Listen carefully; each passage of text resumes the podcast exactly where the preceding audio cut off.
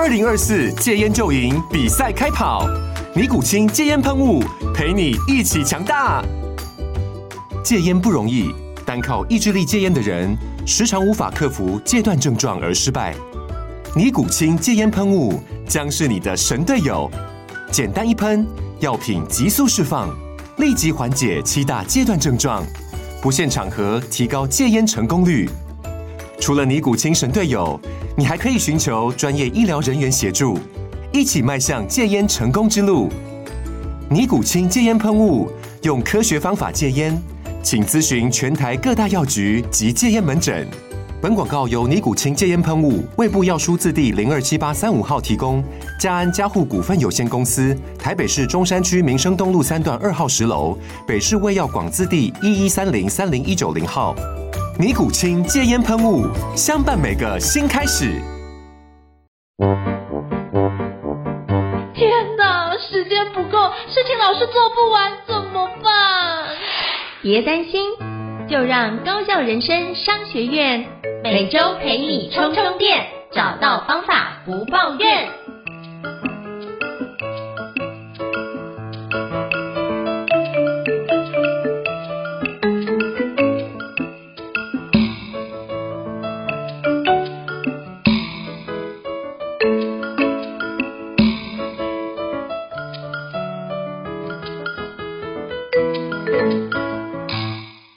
大家好，我是赵英成，欢迎大家来到高校人商学院的新书访谈节目。今天我们要介绍一本书，叫做《旧金山人的口袋地图》。像我自己也很喜欢旅行，那我发现旅行的时候，很多时候我们看到的都是一个旅行的旅游书上面写的内容，可是我比较少看到的是住在当地的人跟我们分享，到底当地人怎么去看待旧金山这样的一个，就我们大概知道，大概就是比如说那 Golden Bridge。啊，或者是相关的一个街道，或者一些 museum，那这大概是我们一般知道的一个环节。那如果当地人会怎么样生活呢？那今天我们非常荣幸能邀请到尼克老师来跟我们分享他的第一本著作，就是《旧金山人的口袋地图》。那我们欢迎尼克老师，尼克老师你好，Hello，大家好。非常欢迎，就是尼克老师，就是继续莅临我们高教人生商学院，可不可以跟邀请您跟我们分享一下你的第一本著作《旧金山人的口袋地图》？当初为什么想要写这本书？因为你在书里面简简介的时候，觉得我就是觉得很有趣哦。你觉得自己是旧金山人哦，那可不可以邀请您跟我们分享一下，当初是怎么发现这样的一个的一个角度呢？嗯。好，我是在就是二零一四年左右的时候搬来旧金山，搬来旧金山湾区这样子。嗯、那那个时候就呃来到这边就有一种哦，好像如鱼得水，觉得好像找到自己的一个呃，好像有点像是一个故乡哦。这样讲好像有点奇怪，但是就是是一个很熟悉的感觉。对，因为我觉得旧金山它是一个非常包容性非常强的地方哦。比如说，它是这个六零年代嬉皮运动的发源地，然后也是这个五零年代这个所垮掉的一代 Beat Generation 他们作家他们齐聚的地方。那其实旧金山它只有四十六平方英里大，比台北市还要小哦，但是却有全美国规模最大的同志社区，就是 Castro。然后还有像是小意大利啊、中国城，所以你可以看到各个族群在这边是兼容并蓄的，然后在这边是呃展现出来就多元族群的一个文化的这种呃呃丰丰盛。对，所以我觉得旧金山我来到这边的时候就觉得它是真的一个非常自由开放的灵魂，然后对很多事情的包容度很高。比如说我刚刚提到的这个性别，还有就是哦一些另类的生活方式，那这边的人的这个真的包容度真的都很高。那我自己我本身也是一。一个就是很向往，就是嗯自由，然后自由的人，所以我来到这边就觉得说好像如鱼得水啊，因为我自己本身也是对就是各种文化啊和生活方式都感到很好奇，然后是比较用这种 open minded 的的态度来面对的，所以就是觉得说嗯跟旧金山人的这种包容性特别强，好像还蛮对味的啦，所以就自己说自己是旧金山人这样子。了解。我觉得这很棒啊，就是你到一个国家或者到一个城市，你会觉得你你属于那个城市，我觉得这是一个非常好的一个状态啊。就像那时候，我觉得我去波士顿也有类似这样的感觉，就觉得诶，这个城市是我梦想中的一个状态，而且生活起来真的觉得非常自在。我觉得那个自在感是骗不了别人，也骗不了自己的，所以我觉得你可以用这个角度来看待，我觉得是一件非常棒的一件事情哦。那是不是可以邀请尼克老师跟我们分享一下，就是呃这本书跟一般坊间的旅游书有什么不一样？可不可以邀请你跟我们分享一下？嗯，这本书我是采用就是呃每一个章节每一个路线都是一日游的方式。来让大家可以就是嗯很轻松的，就是你不用规划景点，就直接翻开这个书，然后你就按照我规划景点，就是一个一个嗯景点，然后把这一区给玩遍，对。然后我有把这些交通的细节也放在里面，对，这是第一个部分。那第二个部分就是在每一个章节，就是进入这个旅游的路线介绍之前呢，我会针对这个区域做一个这个介绍，像是比较着重在这个人文景观的介绍，比如说这个地方的小历史啊，还有它的。在旧金山这个城市的一些扮演的角色，还有就是呃，对于呃旧金山是呃人民的一个心中的一个位置啊，对，所以我觉得这本书就是比哦、有人就是有读者就跟我说，他觉得这本书跟一般的旅游书比，比较起来，好像多了一一些人文的风味。那还有就是说，除了收录一些经典的热门旅游景点之外哦，也有很多我自己呃挖掘出来，就亲身呃一步一脚印走出来的这种在地的小众景点，也有收录在这本书里面。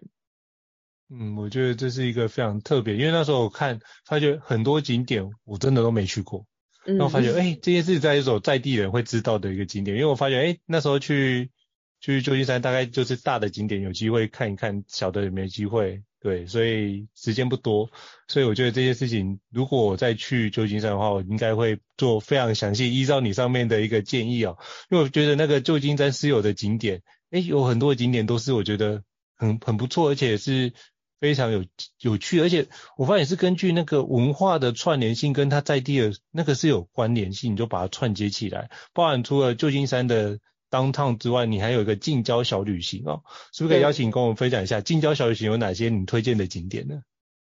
嗯、呃，近郊小旅行，我觉得来这边你就是要了解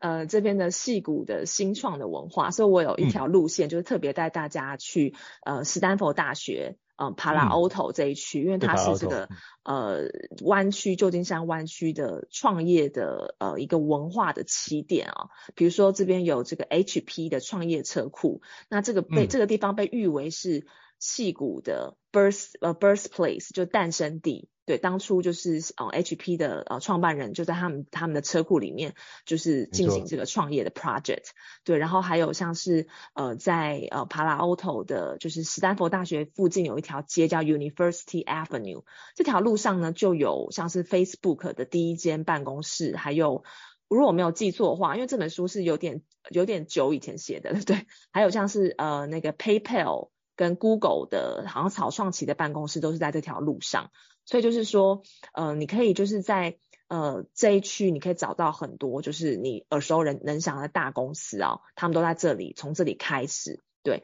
然后还有像是这边有呃有创业咖啡馆啊，有一家叫做 Coupa 咖啡，在这边的话，嗯、就是在创业风潮非常盛的二零一四年那个时候，它是就是你走到那个地方，你就可以听到有人在 pitch。那我觉得现在还是有这样子的一个状况，所以你可以去这样子的景点，感受近距离感受到旧金山的一些呃呃戏谷旧金山戏谷的创业文化。所以你刚刚讲到就是惠普，你都让我想到之前在读贾博士传的时候，他就想说，哎，他小时候就打电话去给惠普总部，就创办界就需要一些材料，就请他们提供。对对对。那我发现是一个非常开放的一个氛围，就是。你就可以在里面做很多的连接，甚至做一些创新，怎么把资源做整合。我觉得就是因为有这样的一个氛围文化，造就目前的一个矽谷的状态哦。哎，我觉得这是一个非常值得参访的路线，从斯坦福的方式去探索我们矽谷科技的一个相关的地标。好，非常感谢尼可老师跟我们分享。哎，这个是比较少人会去做的一个探索路径，但是我觉得这是一个很好的尝试，就是用不同的角度，甚至用。新创人的角度去看待，我怎么去看待旧金山的一天，也是一个不错的一个角度。那也想请教尼可老师，因为我发觉写旅游书这件事情真的是一件不容易的事。那是不是可以邀请你跟我分享一下，你写这本书，你觉得在整理这么多的景点，你觉得最挑战的事情是什么？嗯，我觉得写旅游书，嗯，最大的一个挑战性就是你除了有文字之外啊，你还要有大量的照片，因为大家一定要看到这个景点的呃视觉化，他他他们才能够 picture，如果他去这边玩的话，大概是怎么样的一个景况，所以就是要收录大量照片。那我觉得在一开始那时候在写这本书的时候，文字的部分其实我蛮快就完成了，因为之前就有在一些专栏有累积这样子。但是呢，嗯、呃，后来写完之后就发现有一些照片，我我当时去那边玩的时候，并没有拍摄到呃适合放在书里面的照片，因为它的解析度要高，然后你的角度也要很取景要很好，要很明确，把这个地方的特色给展现出来。所以我后来是说，就是有特别，就是每每一周都要进旧金山，因为其实我我虽然觉得我自己是旧金山人啦，但是我是住在旧金山南边的矽谷，所以我就是。离旧金山有一个小时的车程，对，所以我就是每一周都要开车去旧金山去拍摄那些书里面的景点，然后补拍这些照片。嗯、那我觉得这是最辛苦的。然后还有后来在这个排版，呃，书籍排版之后啊，又会有又要做一些调整。那可能有的有的照片又需要去做调整，比如说它的拍摄角度，所以又又需要再回去再呃。呃，做一下补齐这些照片的动作，所以我觉得这个是嗯、最辛苦的，所以可能大家都 不知道，就是其实写旅旅写旅游书哈，真的是还还蛮辛苦的，除了文字，还有这个嗯、照片，然后还有这个排版也是非常的重要。是因为旅游书基本上一定是全彩，然后那个照片就会决定了这些就是。他想不想继续往下看的一个很重要的关键，所以我真的觉得做旅游书真的是不容易，而且有些餐厅啊，像疫情的过程中，像我朋友就说，他之前看旅游书啊，然后那时候他是二零一八年买的旅游书，然后后来呢，因为隔一年就接下来疫情嘛，他就没有去，结果他现在就是他刚去完旧金，他就刚去完一个景点，不是旧金山，他就去完日本的一个景点，就发觉哎，里面的很多店都不一样。嗯，没错。他说那个店已经关掉了。整个大就是就是大呃大风吹。对。他说，哎，那很多的部分没有，可是又出现一些很多新的景点，那这些事情都不在旅游书里面。所以旅游书常常是比较像是一个，呃，我们可以写大的那不变的，但是大的不变，大家应该都写差不多。所以如何去从里面找到一些不一样的一个角度，我觉得是一件不容易的事哦。所以我觉得你能够完成旧金山的口袋地图。而且用这么多丰沛的人文知识的把它汇整在一起，我就觉得这是一本很不一样的著作，所以真的是非常佩服。那想请教您，尼可老师，就是你写完这本《旧金山人的口袋地图》，我相信应该有很多的读者啊，或者是写讯息给你，或者是呃到旧金山可能更有一些 connection。那可不可以邀请你跟我分享一下，你觉得写完这本书到现在，你觉得你最大的心得跟收获是什么？嗯，因为这是我的第一本书，然后是在我开始、嗯、呃认真写作、有经营自己的自媒体的时候，大概粉丝数不到三千的时候，我觉得是在我写作生涯刚刚起步的时候，就有这个难得的机会啊。因为呃出书，我觉得是很多人的梦想，那也是我自己的一个，就是觉得说人生要达达成的一个呃事件这样子。所以呃那个时候就是在写作生涯刚刚起步的时候，就有这个机会，我觉得非常非常的难得。那我自己也是把它就是哦、紧紧的抓着，然后说也就是很很认真的去完成这件事情。那透过出书呢，我认为是说我可以跟更多的。接触到更多的读者，就可能有些人原本并不知道我，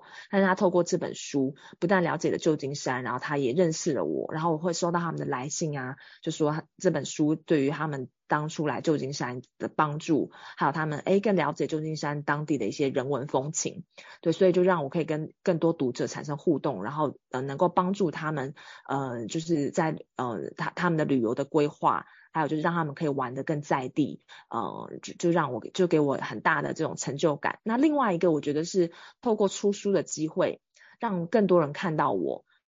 对，然后我觉得那个时候就是很呃很多人都是旅游部落客嘛，但是如果你、嗯、就是说你能够出书的话，就是会比较特别一点，然后也是会有更多机会。比如说那时候有一些国内的媒体就有注意到注意到我，就有邀请我开设专栏，所以我觉得。呃，在如果想要经营个人品牌的人呢、啊，其实也可以把出书这件事情列为必要清单，就是它是一种可以快速提升信信任感的工具，然后也可以累积你的影响力啊，而且这本身也是一件非常 rewarding 的事情。嗯，我觉得非常非常好，就是我觉得成为一个作者很幸福，就是当别人看了我们的文字。而产生的一些改变或产生一些触动，而我们得到这样的回馈，我都觉得哇，写这本书是很值得的，不会觉得说，呃这本书是一个孤单的状态，那你就觉得熬了那么多的夜，都会在读者的回馈或者读者的一些感谢里面得到完全的疲劳的释放。我相信这个区块你有应该有一样的感受，而且就是诶尼克老师也提到这件事是一个快速提升信任感的一个非常的好的方法。如果你要经营就是个人品牌，写书是一个非常快速累积的方式哦。那是不是可以邀请尼克老师跟我们分享一下，在旧金山人的口袋地图里面有没有什么你印象比较深刻的故事或片段，可不可以跟我们分享一下吗？嗯，这是呃应该算是写作过程当中的一个呃小故事啦。因为当我写完这本书的时候，嗯、出版社就说啊，我们想要找一些推荐人啊，然后问我说有没有什么呃想法。那呃，我一直都很欣赏，就是也是很自呃很厉害的旅游作家谢哲庆老师，所以我那个时候我觉得真的是初生之犊不畏虎，我直接就是 呃写信给 message 那个谢哲庆老师诶，然后附上就是我的这本书的一个试读的篇章，诶，对，好像是先问老师愿不愿意读，然后之后老师回了之后我才附上，对，没想到老师就是很快就回复了，然后他看完之后。还就是呃，就是有分享他的这个他的这个推荐语，他就认为说这本书很单纯自然，是一本可以值得向旅人推荐的文字作品。哦，那那时候我觉得真的是对于就是尤其是刚出道的作者来讲，真的是一个非常非常大的鼓励哦。然后呃，也非常非常感谢谢哲青老师可以就是这样子的在在那个时候哦，以我就是这么生涩的时候就愿意这样帮助我，所以我觉得这是我写这本书呃。就是到现在想起来都觉得非常非常嗯感动，而且很感感谢的一件事情。嗯，哇，这很棒哦！因为谢哲青老师现在基本上是就是非常的厉害，就是全部人都知道他，包含他的那个线上课程也都是非常的热销。所以我觉得哇，这个就是你自己，我觉得还是回过来一件事，就是尼克老师自己也非常努力，也透过你的非常洗练，而且就是。朴实的文字，让人家可以感受到您对于这件事的诚意的所在，所以我相信也因为这样，就是哲青老师才会帮您做推荐跟挂名。这不也可以邀请尼克老师跟我们分享？那其实旧金山的美食也很多，那以您旧金山人的一个角度来看，你觉得你会最推荐的食物，或是前三名，你会觉得会是哪哪些食物呢？嗯，我这边有呃挑出三种，我觉得是最有。代表旧金山特色，而且跟旧金山的历史和文化也有牵连的三种食物。嗯、第一个可能是大家最熟知的，就是这个酸面包巧达浓汤。在这个你去渔人码头的话，呃，有些店家都会卖这个。那为什么这个酸面包它很非常特别啊？因为它跟旧金山的这个雾气。旧金山很著名的就是说，它时常会笼罩在这个很大的雾气当中啊，一年四季，尤其是夏天的时候。那这个旧金山的这个酸面包呢，它跟这个雾气其实是有很深层的关系。这个故事就要从这个一八四九年，这个法国的这个伯良地有个面包师傅，他就叫保定。他就那个时候就是旧金山的淘金热嘛，他就来到旧金山想要致富，嗯、结果呢，后来淘金可能没有成，他就在这边开了这个保定的面包店，就是在渔人码头啊。这个保定面包店现在也成为就是非常呃有名必去的这个景点之一啊。然后呢，他那个时候就发现说，旧金山的这个浓厚的雾气之下哦，就是可以呃让它这个面包当中的这个天然酵母和这个菌种可以产生。滋生一种真菌，使这个面包带有一种非常特殊的酸味啊，而且更具有嚼劲。对，所以就是在这个旧金山雾气的这个滋润下面啊，就造就了这个举世闻名的酸面包。那还有一个很有趣的故事，就是那时候啊，一九六零九一九零六年，旧金山呃发生一个大火，然后保定的这个老板娘哦，她那个时候就是马上就冲进那个火场哦，她不是去去拿去那个。把钱给把那些呃现金给拿出来，他是去救出一块这个酸面包的这个呃面粉团哦，因为他为了要保持这个酵母菌的这个独家配方哦，老面，所以就是对对对，所以就是他们呃据说现在店里面所贩售的面包哦，还是沿袭这个一九呃一八四九年的老酵母啊，已经超过一百六十个年头。对，然后还有就是另外一个，我也想要推荐给大家的是，呃，这个这个可能就比较少人知道，它是意式炖海鲜汤 c h i p i n o 你有听过吗？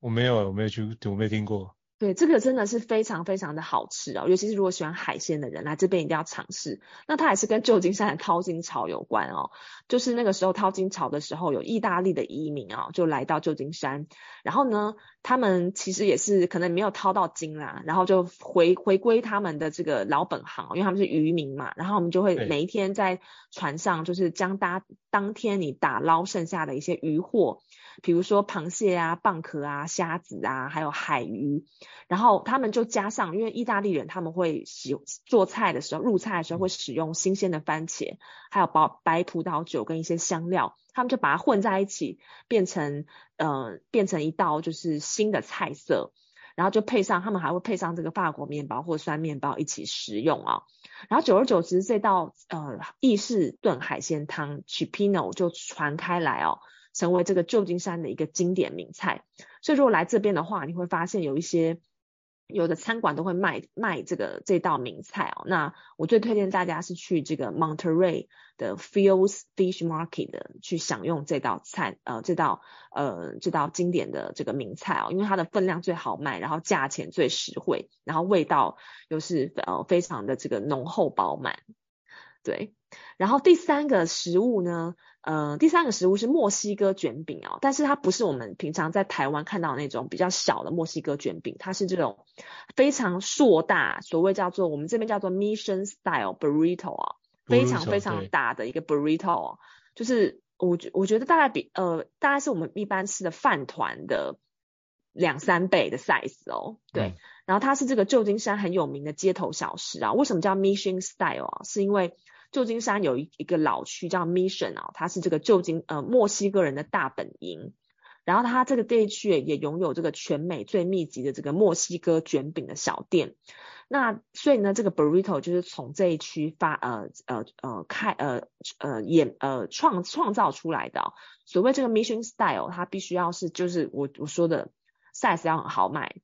而且里面的这个米饭也很好吃，它有经过调味。然后肉类的品质也很讲究，所以你吃起来就是真的是有滋有味。然后这个配合着面皮，一口咬下去，就是哦，非常的大写的满足。然后所以来这边你一定要去试试看这种街头小吃。所以这三个食物就是有有这个酸面包巧达浓汤最有名的，呃，这边就是可能大家比较熟知的，到这个呃意式海鲜炖海鲜汤，还有这个 Mission Style 的 Burrito 墨西哥卷饼，就推荐给大家。哇，这是听尼克老师介绍的时候，瞬间觉得哇，真的是非常的有画面感。然后就找了照片，就觉得哇，真的是非常的，看起来就非常的美味哦。所以我觉得下次如果各位听众去旧金山的话，可以去尝试一下这几间店。我会把这几间店的一个相关的连接放在这一集的资讯栏位里面。那也想请教，就是尼克老师哦，因为其实我最近也会听到，就是旧金山的治安不是很好。那如果要规划自助旅游的话，您会觉得在旅游部分有没有什么要特别注意的事项呢？嗯，这边就是呃有一个大家都很熟知道，就是尤其是如果你来这边旅游的话，常常会带会会有一个纪念品啊，你你 你会有一个纪念品，就是车窗被被敲破，对，车窗被敲破，对，你也知道哦，对对对，嗯、像是 Boston 应该不会这样子吧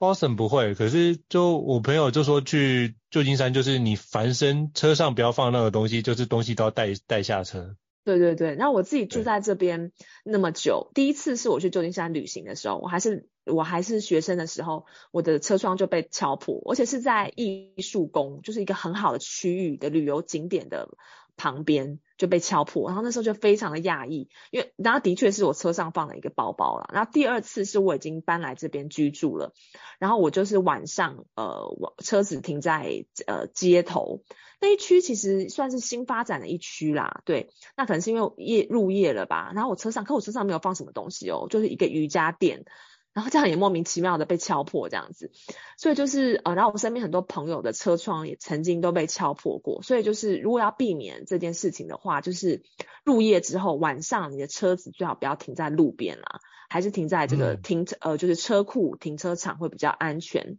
好，然后再来第二个就是说，嗯、呃，这边嗯、呃、就是这几年有人说就是旧金山的这个呃犯罪率越来越高。然后还有一些枪击案。那的确就是也是有这样子的趋势。那所以呢，就是我觉得就是跟其实在每个城市旅行都是这样啊，尤尤其是在旧金山这边，可能你晚上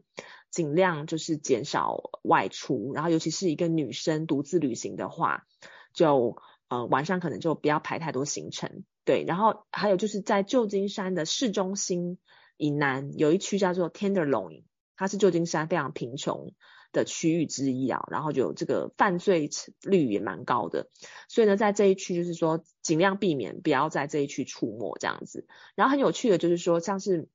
呃那个你应该也知道，就是说你有没有发现，就是其实美国都是郊区比较安全哦，然后市区反而比较危险。对 对，所以这样子的这个嗯。经嗯，就是这样子的这个规呃规则啊，哦、也是在旧金山也是呃也是 apply 的，所以就是说你是呃晚入夜之后尽量不要到市区啊，因为可能流浪汉就会开始出没，对，然后反而是一些郊区啊、市区的边缘可能反而会比较安全。所以说出门在外，不管怎样，就是注意好自己的安全，都是很重要的一个环节。那虽然说这个部分要特别注意，那其实我也想请教，就是尼克老师哦，那如果旧金山这么多的景点里面，你会推荐哪几个景点？会如果听众要去旧金山，你会首推哪三个景点？他一定要去的呢？嗯，就是大一定要去的就是金门大桥嘛。对。不过金门大桥就是，嗯、呃，与其就是说你就是走到它旁边跟它合照啊，你不如用骑脚踏车的方式去穿越它，因为这是最能够感受它的美丽跟壮观的方式啊。嗯、而且你在骑脚踏车的时候，你还可以将周遭的景点一一网打尽。所以这边有一个非常经典的就是 Bike the Bridge，Bike the 呃 Bridge 的这个呃单车路线啊，嗯、就在这个嗯、可以在渔人码头这边开始租这个脚踏车，然后一路上你就会经过这个呃艺术宫，还有金门大桥，还有就是旧金山近郊的一个呃滨海小镇叫 Sausalito。对，那我认为，所以我认为第一个你要做的事情就是去骑脚踏车，然后穿越金门大桥。然后第二个呢，就是说穿越金门大桥，你就会经过艺术宫。艺术宫就是旧金山最上镜头的一个代表地标之一啊，就是呃呃很多年以前那个尼克尼克拉斯凯奇演的这个《石破天惊》就是在这边取景的。那这边就是它也是呃，它有它的历史其实也是蛮特别的，因为它是一九一五年就是在旧金山这边有一个巴拿马的太平洋博览会，它当初是为这个博览会临时搭建的一个建筑哦。然后那个它的建筑的这个灵感是源自于这个古希腊罗马的废墟，也是有一个知名的建筑师所打造的。那因为这个艺术宫实在太美了，所以在博览会之后呢，当地居民哦就联署反对拆除，所以才能够保存下来。然后后来呢，嗯，就是有重新翻修啊，然后加入这个人工泻湖，嗯，人工泻湖，对，然后还有这个抗震工程也完成了，对，所以这边就是非常的漂亮。我觉得大家如果你骑脚踏车经过这边哦，你可以就是带个三明治在这边。野餐，在这个草坪上面，然后欣赏这个呃天鹅啊，还有这个水鸟在湖中呃漫漫游。然后它这个呃艺术宫，它是这个玫瑰色的色调，在阳光之下就非常的闪闪闪闪生辉，真的是非常美。然后也很也很出镜哦，很适合打卡。对，那第三个必去的景点哦，我觉得呃也是旧金山的一个呃非常呃具有旧金山特色的一个代表，就是叮当车。Cable Car，因为叮当车它是这个全世界现在仅存的这个手动缆车系统啊，然后它的外形就是很复古、很可爱，然后有这个清，每到一站就会有清脆的铃铛声，所以叫做叮当车。然后它的，因为它的车子是车身是这种开放式的设计，没有门，所以你坐在上面，或是你就是呃呃站在上面，然后呃然后抓着它的这个把手，你就可以沿途欣赏旧金山的美景哦。所以呢，我就建议大家，你可以到市区的这个呃哈应该是 Holiday Holiday Plaza。单程这个哈 Holiday Plaza 是这个旧金山呃是这个叮当车的总站，你在这边搭乘叮当车，你还可以看到就是那种彪形大汉，两个彪形大汉他们用手动的方式去调转车身，因为他到到站之后他要把车身调转，然后再继续开下去。那这个这个路线就很经典，就是有经过这个慈恩堂，还有九曲花街，还有缆车博物馆，然后最后到达小意大利。有时候我觉得如果来旧金山，你时间有限的话。呃，这三个景点还是真的是还是必去的啦，对。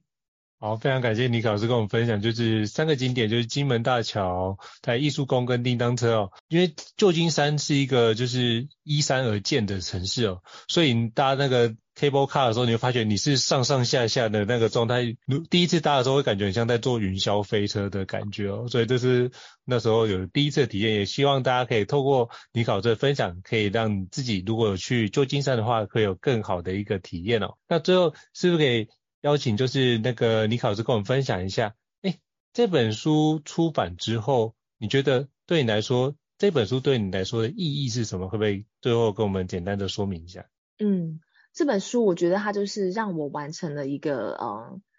出书的梦想吧。对，就是就是从从我开始写作开始，我就希望说，哎，有这个机会可以透过出书，让更多人认识我的文字。